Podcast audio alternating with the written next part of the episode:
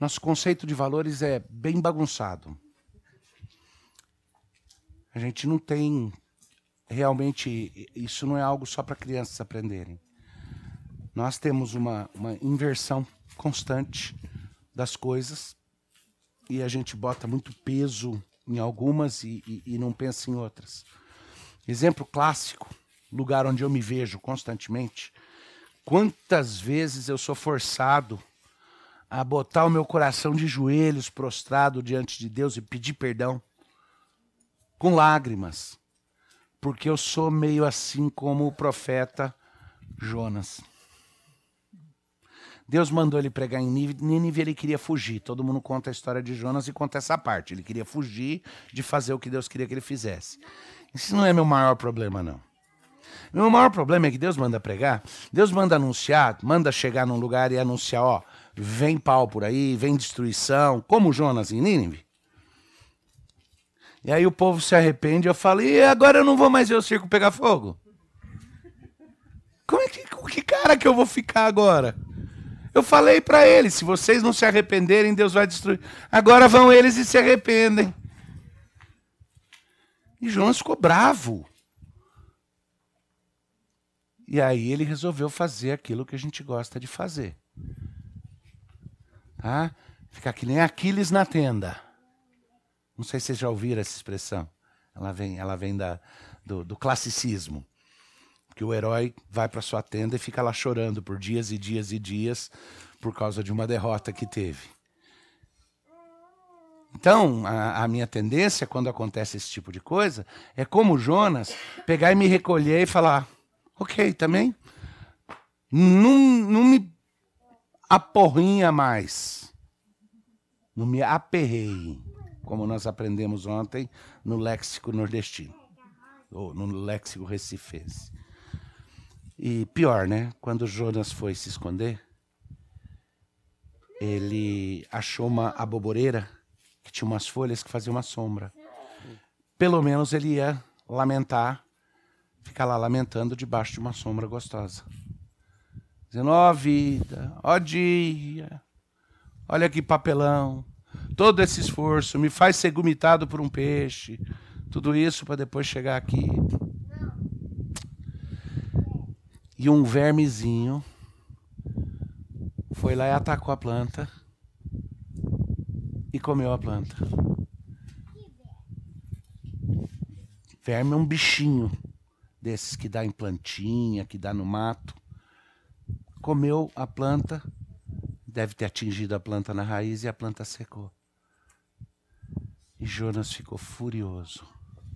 Ó oh, Deus, não só o Senhor me faz pagar esse mico, porque eu venho anuncio a destruição, mas eu ponho uma condicional que é puramente retórica, e o pessoal se arrepende, agora o senhor perdoa e deixa eles viverem. E aí eu venho aqui me refugiar,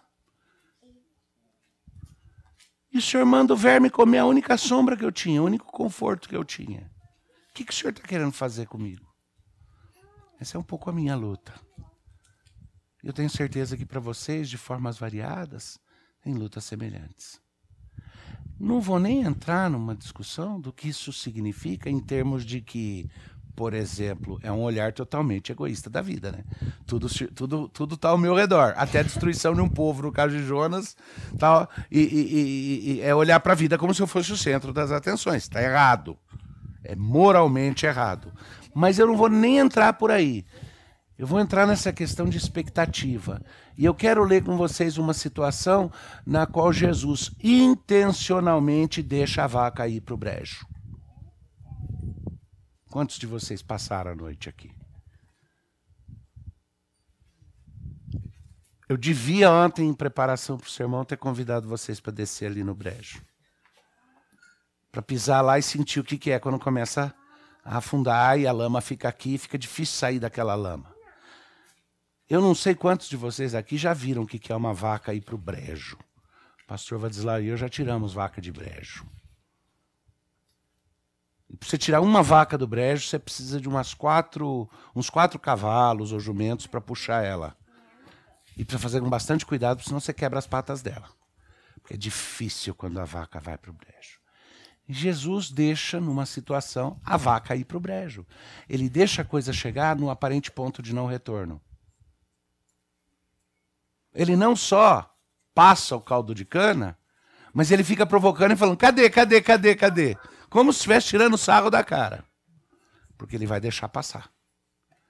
Eu quero ler isso com vocês e aí discutir o que isso significa para a gente nos no, no dia de hoje, nos contextos em que vivemos. Primeiro, não é o texto, o texto do sermão eu vou ler para vocês daqui a pouco. Mas em 1 Coríntios, nos versos de 1 a, capítulo 1, versos 1 a 10, e 2 Coríntios 7, 5 a 7, nós vemos o exemplo máximo de Paulo dando uma catracada na igreja de Corinto. Ele está disciplinando a igreja de Corinto. E ele está trabalhando com eles porque a igreja, que era para ser uma igreja exemplar no Novo Testamento, estava vivendo um momento bem ruim. Aquela igreja tinha entrado em encrencas grandes, tinha discussões teológicas que estavam acontecendo, tinha problemas pessoais e tinha problemas morais graves acontecendo lá naquela igreja. Paulo escreve para eles uma primeira carta, e nessa primeira carta, nas palavras dele mesmo, ele escreve para entristecê-los e enlutá-los. Como é que alguém que ama intencionalmente procura entristecer e enlutar alguém? Ele vai escrever uma segunda carta e nessa segunda carta, ele faz a referência à primeira carta, e é lá que ele fala: Eu escrevi para enlutar e entristecer vocês. Na segunda carta, ele vai confortá-los e consolá-los. E aí, na segunda carta, que é 2 Coríntios, capítulo 7, nos versos 8 a 9, a gente lê o seguinte: Porquanto, ainda que vos tenha contristado com a carta, não me arrependo embora já me tenha arrependido. Vejo que aquela carta vos contristou por breve tempo. Agora me alegro, não porque fostes contristados, mas porque fostes contristados para o arrependimento. Pois fostes contristados segundo Deus, para que da vossa parte nenhum dano sofresseis. Interessante que ele diz isso, né? Eu sei que eu entristeci vocês. Mas não, eu não, não contristei vocês para sofrimento. Eu contristei vocês, eu entristeci vocês na expectativa do arrependimento. E aí ele fala uma coisa estranhíssima. Ele fala que existe um luto segundo Deus. Existe uma tristeza segundo Deus. E é muito interessante olhar na vida de Jesus e ver que Paulo não, não teve esse insight à toa. O insight de que às vezes Deus vai provocar em nós um constrangimento, uma tristeza, um luto, porque Ele tem um objetivo de uma glória muito maior para nós mesmos.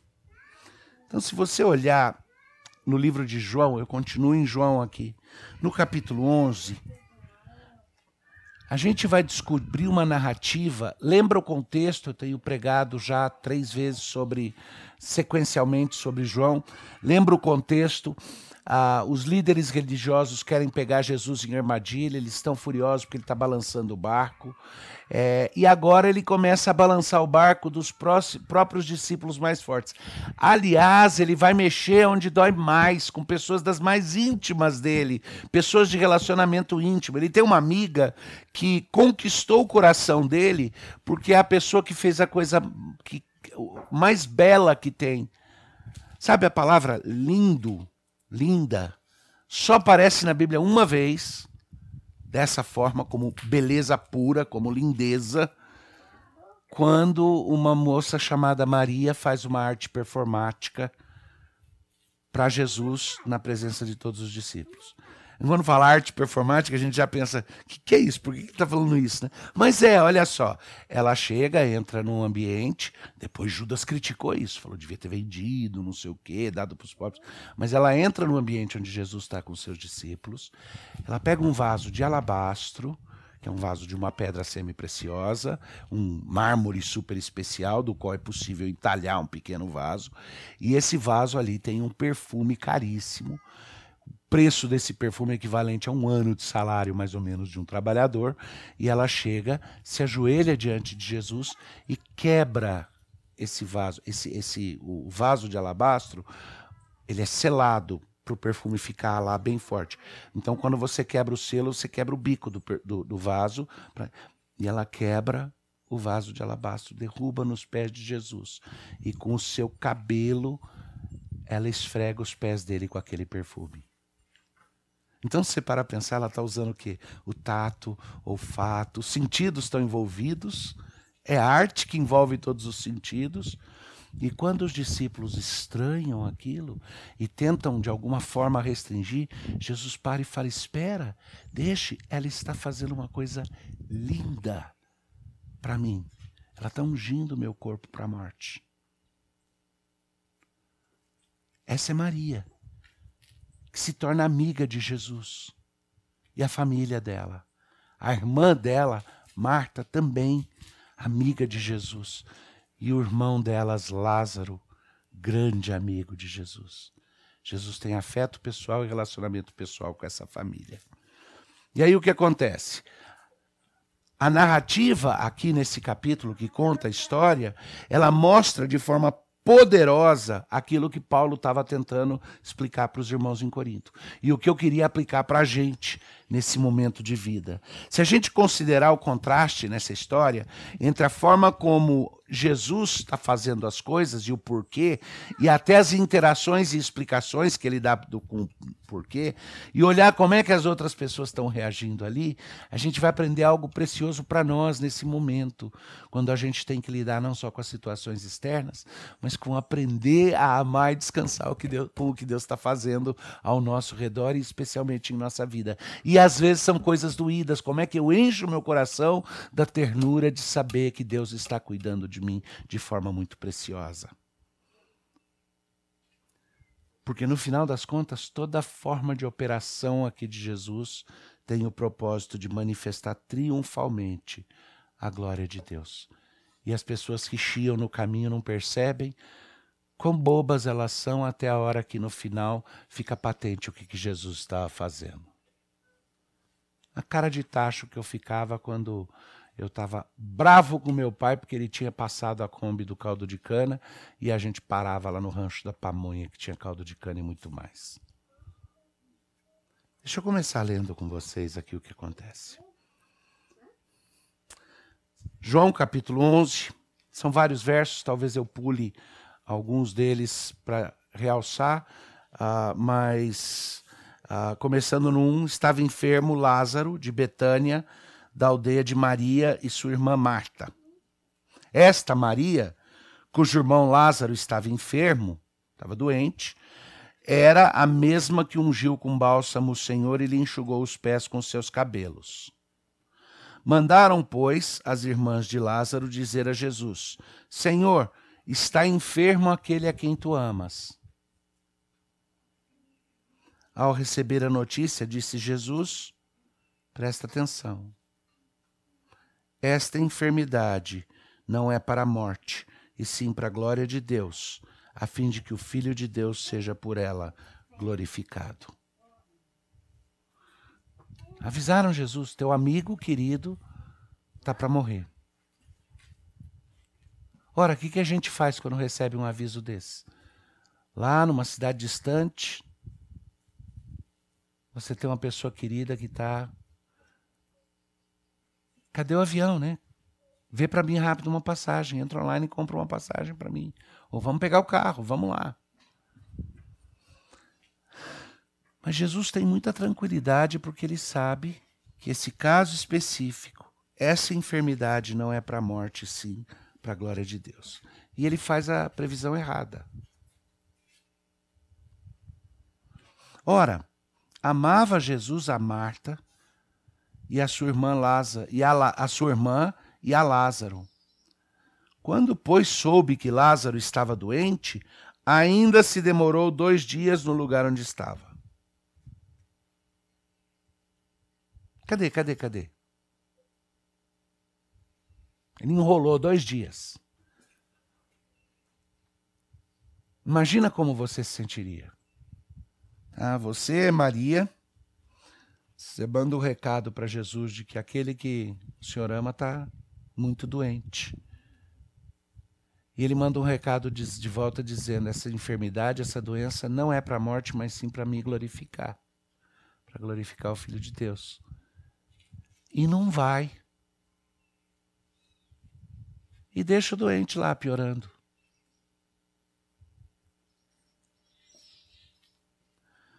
Quando, pois, soube que Lázaro estava doente, ainda se demorou dois dias no lugar onde estava.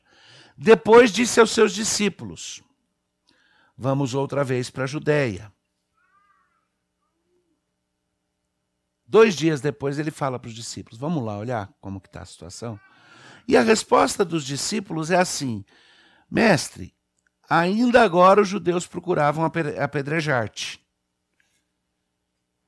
E voltas para lá? Senhor, a gente pensou que o senhor não foi quando Maria mandou chamar? Porque o senhor tá, sabe que o pessoal quer te matar.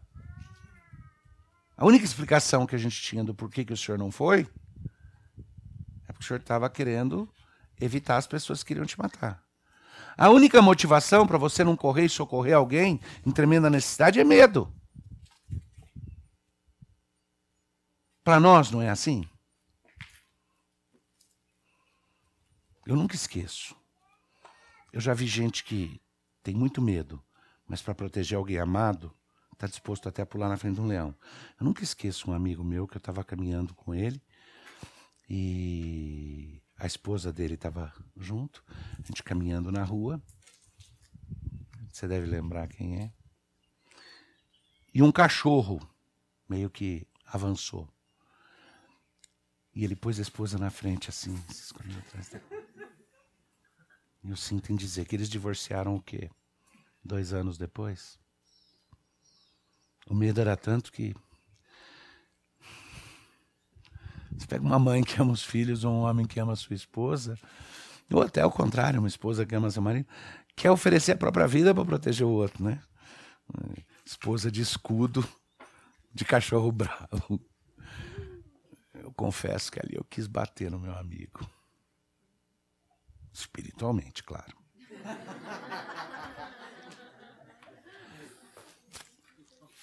Os discípulos assumem que Jesus não foi porque estava com medo. Porque tem gente querendo matar Jesus. Porque não teria outra explicação para Jesus depois de dois dias dizer, ok, chegou a hora de ir lá. Respondeu Jesus: Não são doze as horas do dia? Se alguém andar de dia, não tropeça porque vê a luz desse mundo. Mas se andar de noite, tropeça porque nele não há luz. Isto dizia e depois lhes acrescentou: Nosso amigo Lázaro adormeceu, mas eu vou lá para despertá-lo. Disseram-lhe, pois, os discípulos: Senhor, se dorme, está salvo. É óbvio que daria para esticar um pouco, mas eu não quero fazer a extrapolação. Mas os discípulos certamente não estavam só com medo de Jesus, né? De, do que poderia acontecer a Jesus, né? Eles juntos, eles também. Ó, oh, Senhor, vai respingar na gente também. Esse povo aí vai, vai vir atrás da gente também. E Jesus fala: escuta, quem está andando no claro não tem medo de tropeçar, porque está olhando o que está fazendo. Eu sou a luz. Aí Jesus vira e fala: e agora chegou a hora, porque o Lázaro já está dormindo. E os discípulos dão uma de ingênuos, como se não tivessem entendido o que ele tinha falado. Eles sabiam que o cara estava doente. Jesus está aqui agora falando. Ele já dormiu e eu preciso ir lá despertá-lo. E eles falam: Ué, se dormiu é porque ele está bem. Já deve estar tá sarando a doença. Deixa ele lá. Deixa ele quieto. Não vai cutucar. Não vamos cutucar, não vamos mexer. Me faz pensar naquelas vezes nas quais a gente age por temor, para se defender de alguma coisa, mas a gente jura que não é, né? A gente não acredita nisso. Como é que é aquela frase em espanhol que o pessoal fala? Eu não acredito em bruxas, mas. Mas eu vou dar um exemplo bem, bem claro disso daí. Tinha um professor do meu pai, no seminário, do meu pai e da minha mãe. E o pastor Vadislau pode não parecer, mas alguém perguntou ontem à noite, querendo insinuar que vinha de Moá. Tá? Alguém perguntou de onde é que o Daniel e o Rafael herdaram essa esse, esse lado assim mais de pregar peça, de assustar os outros e tudo. Pastor Vadislau, imagina, seminarista jovem, mais jovem que o Daniel, tá? Ele e um outro colega seminarista tinham um professor que era português de Portugal. Não é piada. Não é, eu prometo. De verdade. Mas eu vou ter que mostrar como foi a reação do professor. E ele era assim, ele criticava muitos alunos, pegava no pé dos alunos. É isso, né, pai? Meio chato com os alunos. E eles resolveram que iam dar um susto neles. O seminário era no campo, como aqui. E o caminho que se seguia para ir do lugar de culto, do lugar de aulas, para os alojamentos, passava por um mataburro. Tá? É, você sabe o que é mataburro? Não. Não. Mas você é tão esperto que você não precisa nem saber que nunca tem perigo para você. Mas outras pessoas precisam saber. É um buraco que você faz numa estrada, onde você põe um buraco, travessas muito fortes, e aí você coloca pedaços de pau muito forte, como se fosse uma ponte onde as, a, a, a, os pedaços de pau são é, um pouco distanciados um do outro, de forma que tem um buraco, um vão entre um e outro. E o boi, o, o cavalo, eles não conseguem atravessar aquilo, porque eles têm medo de botar a pata e quebrar a pata. Então eles não atravessam o mata-burro, por isso que chama mata-burro. Se o burro tentar entrar ali, vai quebrar a pata dele. Tá? Tinha um mata-burro no caminho e o pastor Vadislau e o Marcos, conhecido como Marcos Índio, foi com ele, pai. Resolveram dar um susto nesse professor. Eles enterraram um cano do fundo do mataburro, passando para um lugar onde dava para eles ficarem escondidos. Sempre no fundo de mataburro, acumula um pouco de água e tal. E essa é a parte feia. Não sei. E eles fizeram uma macumba fake. Em cima do mataburro. E esperaram o professor passar. E quando o professor veio vindo, ele virou e falou: Mas que estes alunos são muito malandros mesmo, achando que vão me assustar. E abaixou para apagar as velas e eles no cano. Tô. E a reação do professor foi: puxa, puxa, Vamos deixar essa macumba em paz.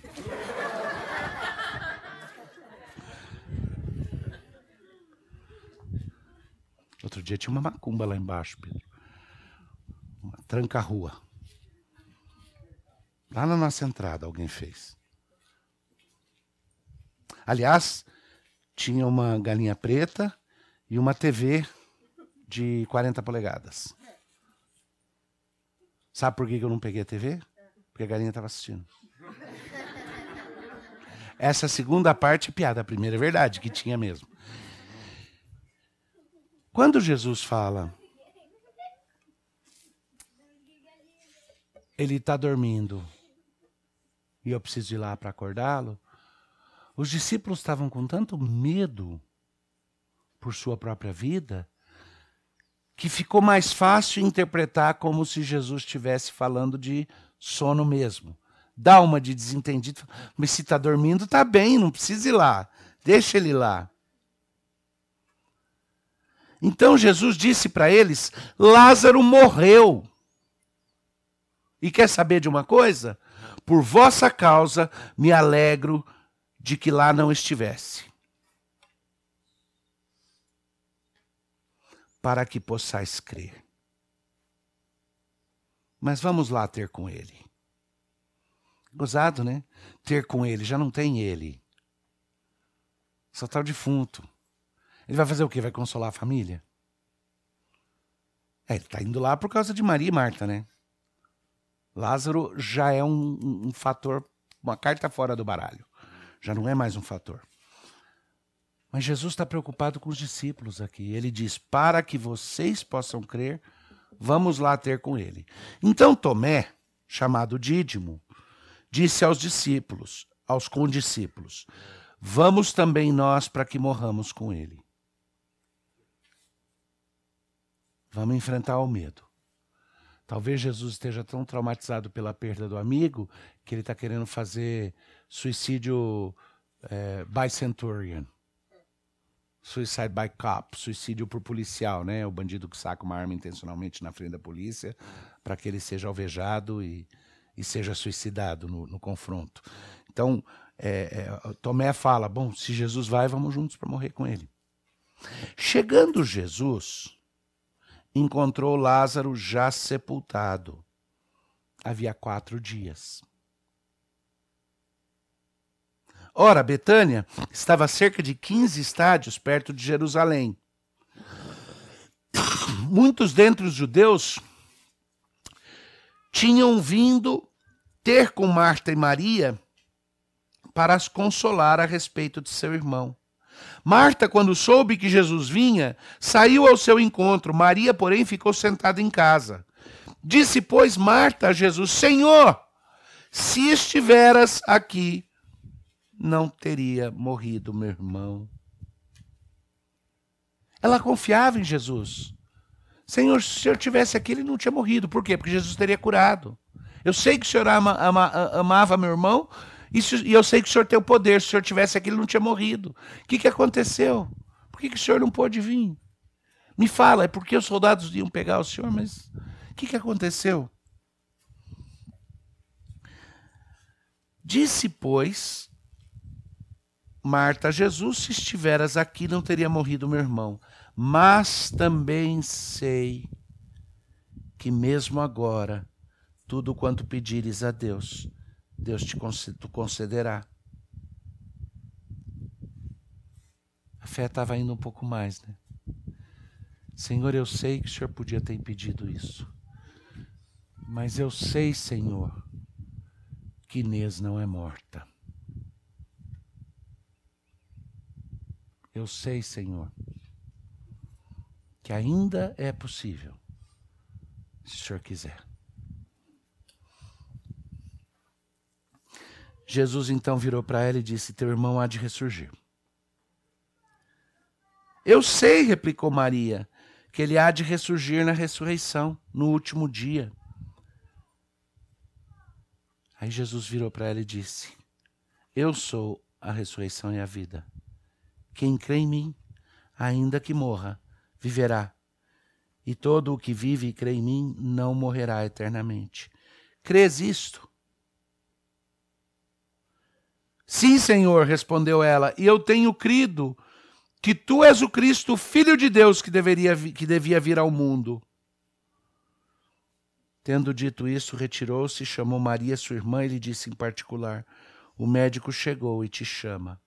Até aqui a expectativa toda, de, toda, toda deles é algum tipo de conforto e consolo. E quando Maria virou e falou: Eu sei que o senhor pode ainda agora fazer algo, Jesus e Jesus respondeu: ok, ele vai ressuscitar. Ela falou: Não, eu sei que na ressurreição dos mortos ele ressurgirá com todos nós. Ela tinha fé o suficiente para saber que Jesus podia, até para pedir. Mas quando ele falou, ela assumiu o quê? O óbvio. Ele deve estar falando da ressurreição dos mortos.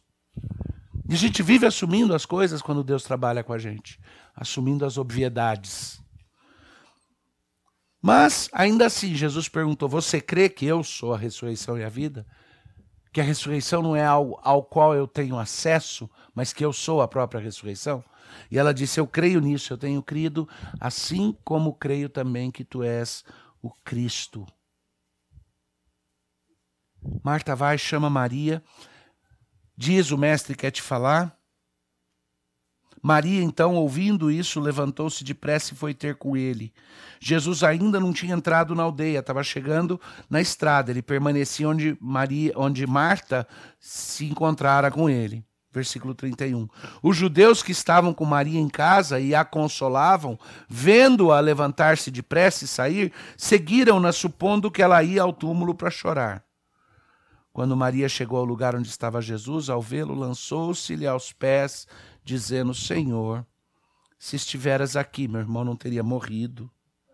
Jesus, vendo-a chorar, bem assim como os judeus que a acompanhavam, agitou-se no espírito e comoveu-se e perguntou. É interessante que aqui vai usar duas expressões para se referir às reações de Jesus. A primeira é aqui: agitou-se no espírito e comoveu-se. Depois vai falar que ele chorou. São duas coisas distintas que estão acontecendo. Uma é que Jesus não está alheio às emoções e o sofrimento por causa da própria perda de um amigo querido, do horror da morte, da tragédia alheia. Mas a outra é que Jesus está entristecido de ver como é que as pessoas estão reagindo. De ver a dificuldade que eles têm de perceber como Deus está operando. Jesus, vendo-a chorar, bem assim como os judeus, agitou-se no espírito e comoveu-se. Então ele perguntou: Onde o sepultaste? E eles lhe responderam: Senhor, vem e vê. E aí Jesus chorou. Então disseram os judeus: Vede quanto o amava. Mas alguns objetaram: Não podia ele que abriu os olhos ao cego fazer que este não morresse? Jesus, agitando-se novamente em si mesmo, encaminhou-se para o túmulo. Era esta uma gruta e cuja entrada tinham posto uma pedra. Então ordenou Jesus: Tirai a pedra. Disse-lhe Marta, irmã do morto: Senhor, já cheira mal, porque já é de quatro dias. Respondeu-lhe Jesus: Não te disse eu que, se creres, verás a glória de Deus? Tiraram então a pedra, e Jesus, levantando os olhos para o céu, disse: Pai, graças te dou, porque me ouviste. Aliás, eu sabia que sempre me ouves, mas assim falei por causa da multidão presente, para que creiam que tu me enviaste. E tendo dito isto, clamou em alta voz: Lázaro, vem para fora. Saiu aquele que estava morto, que estivera morto, tendo os pés e as mãos ligados com ataduras e o rosto envolto num lençol. Então lhes ordenou: Desatai-o e deixai-o ir. Já pensou, Francisco? Saiu uma múmia de dentro da, da cova. É, porque estava com o lençol amarrado, né? Pé amarrado, mão amarrado. Jesus chama e o Lázaro sai de lá de dentro. Deus agradece ao Pai. Ele diz: Não deveria haver surpresa nenhuma que o Senhor me ouve. Mas para o propósito dessas pessoas que estão aqui, eu te agradeço por ter me ouvido. Vem, Lázaro! E Lázaro sai ressurreto de lá de dentro.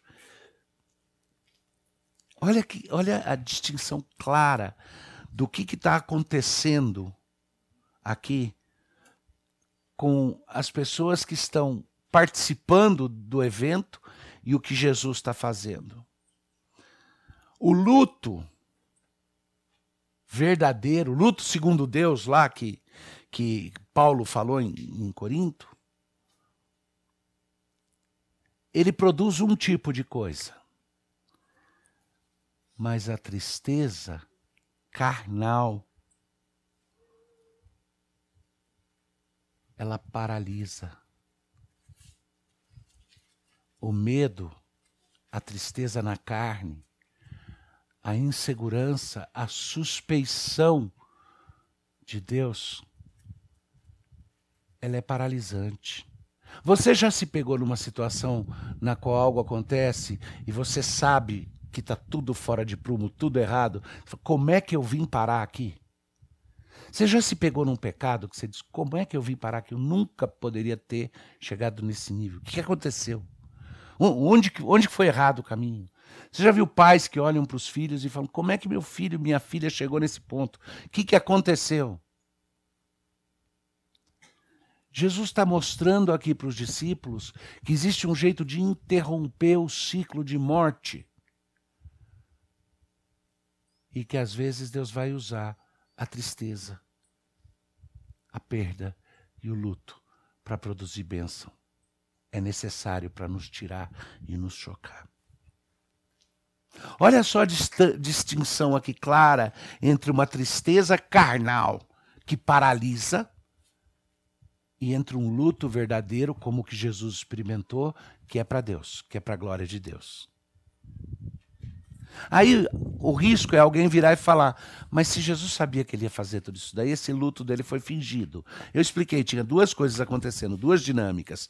Uma é o luto pelas pessoas e a incredulidade delas. A outra é a dor da perda do amigo, mesmo sabendo que ele podia trazer de volta.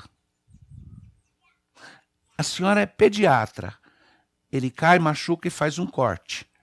O seu olhar clínico diz: Eu consigo consertar e deixar quase sem cicatriz. Mas o coração de mãe vai chorar porque ele vai ter que passar por isso. Jesus estava experimentando isso, a mistura das duas coisas. Tá? Ele tinha consciência de que ele iria ressuscitar Lázaro, mas isso não o torna imune à tristeza, não só pela dor dos outros, mas até a dele, de pensar que a morte é o inimigo e que o amigo tinha sucumbido a essa morte. Mas olha só algumas partes bem específicas de como Jesus enfrenta essa situação.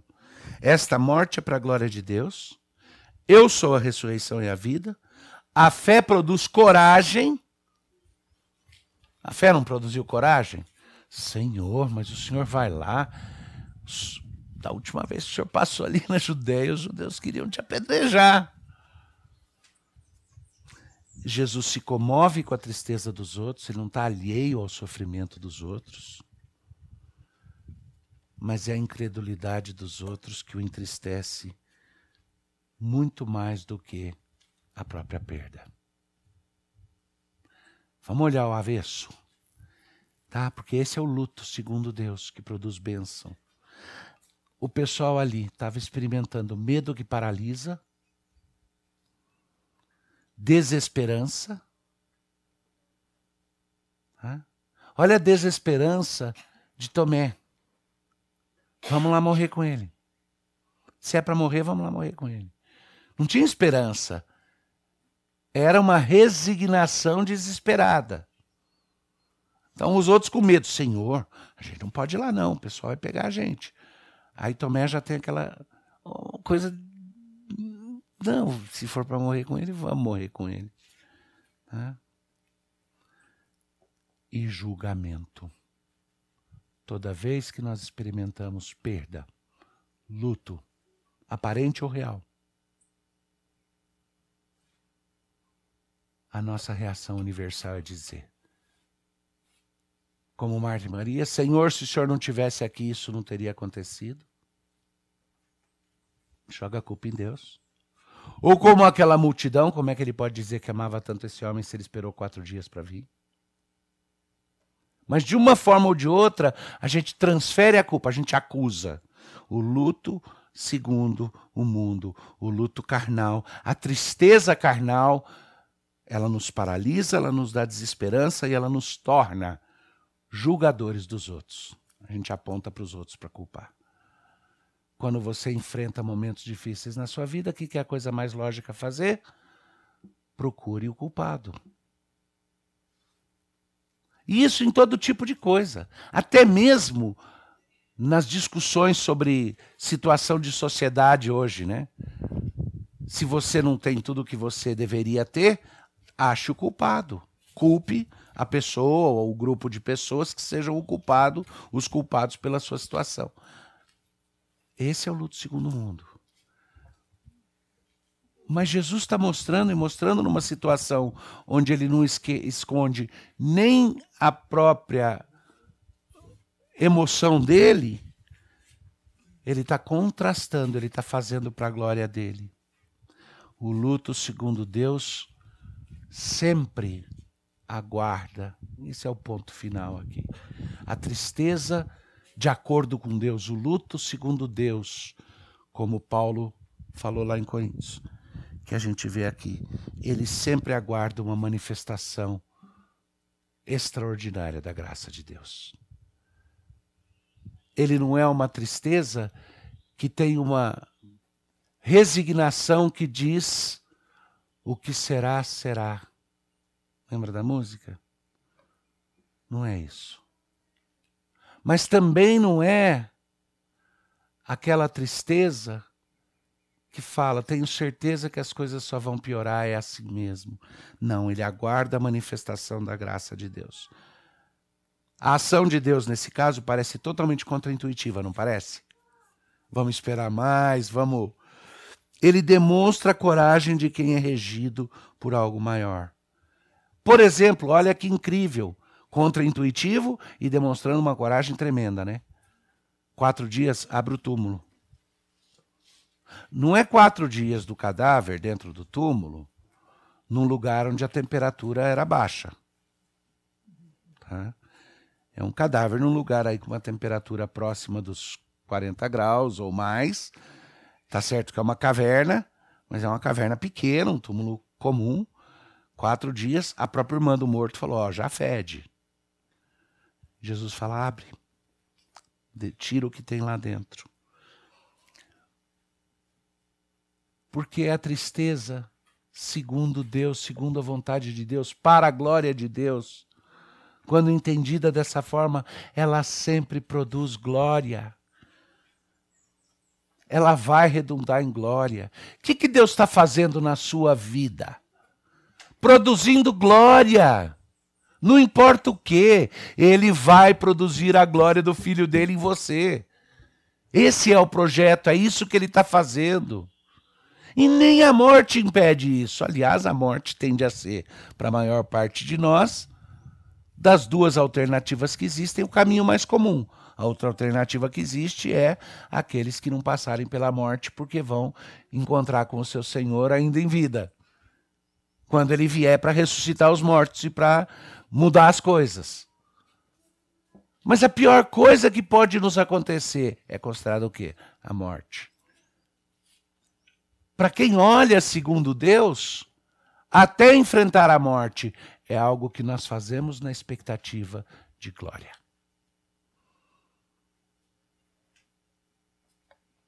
Enquanto que pessoas vão sempre reagir no que há de pior. Resignação, ressentimento. E quando tem obediência, uma obediência acanhada acabaram obedecendo Jesus aqui nessa história, né? Os discípulos vieram com ele, abriram o túmulo, mas foi uma obediência de bom grado? Pensa só. Gente, Jesus mandou abrir o túmulo, vamos lá, vamos lá, alguma coisa maravilhosa vai acontecer. Ou, mandou abrir. Bom, se, se fosse eu e você para rolar a pedra, tá?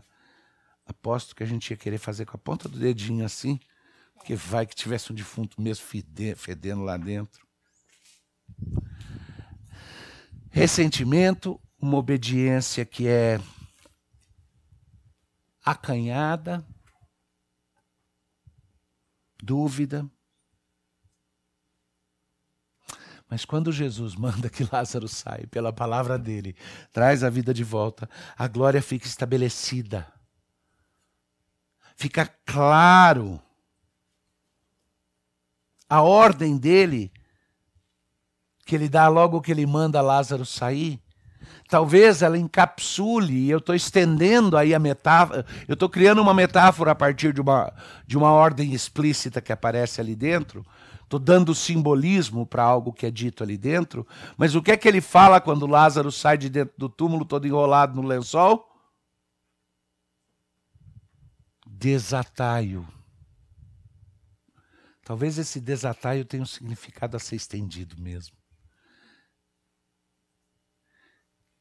Deus precisa, ou melhor, nós precisamos entender. Não é uma obrigação imposta a Deus, é o que Ele está fazendo, mas é algo que precisa ser gravado no nosso coração. Não como imposição, como uma descoberta maravilhosa com a expectativa positiva daqueles que, que deveria ser daqueles que ouviram a ordem. Vai lá e rola a pedra. E abre, abre a cova.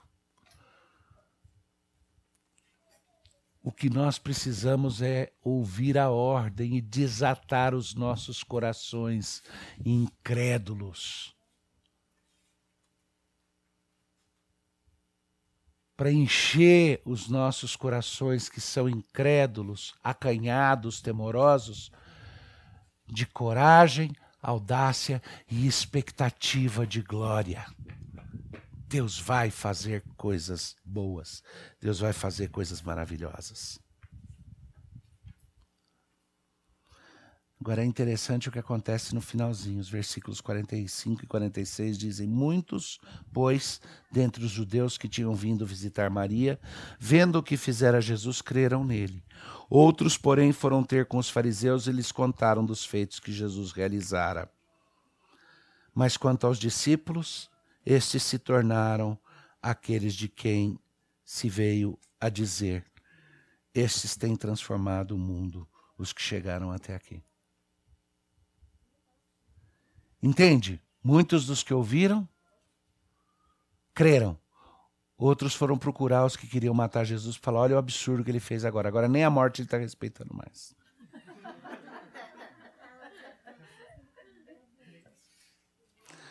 Mas os discípulos de Jesus, que Jesus queria que experimentassem e vissem esse processo todo, esses se tornaram naquelas pessoas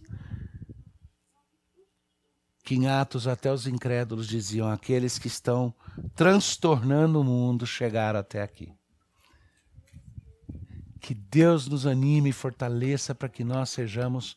Que um dia as pessoas falem, aqueles revolucionários estão virando o mundo de cabeça para cima, estão chegando por aí para fazer a sua bagunça. Mas para isso é necessário que haja em nós a expectativa de que o Senhor, de que Deus não dá ponto sem nó, de que o Senhor Jesus Cristo quer manifestar a sua glória na nossa vida e que existe esse luto que é para a glória. Existe tristeza que é de acordo com Deus e que deve acontecer. Que é a nossa tristeza com o pecado, a nossa tristeza com a morte, a nossa tristeza com as amarras que nos prendem. Todas as coisas que Jesus vem para extirpar na nossa vida. Que Deus nos abençoe.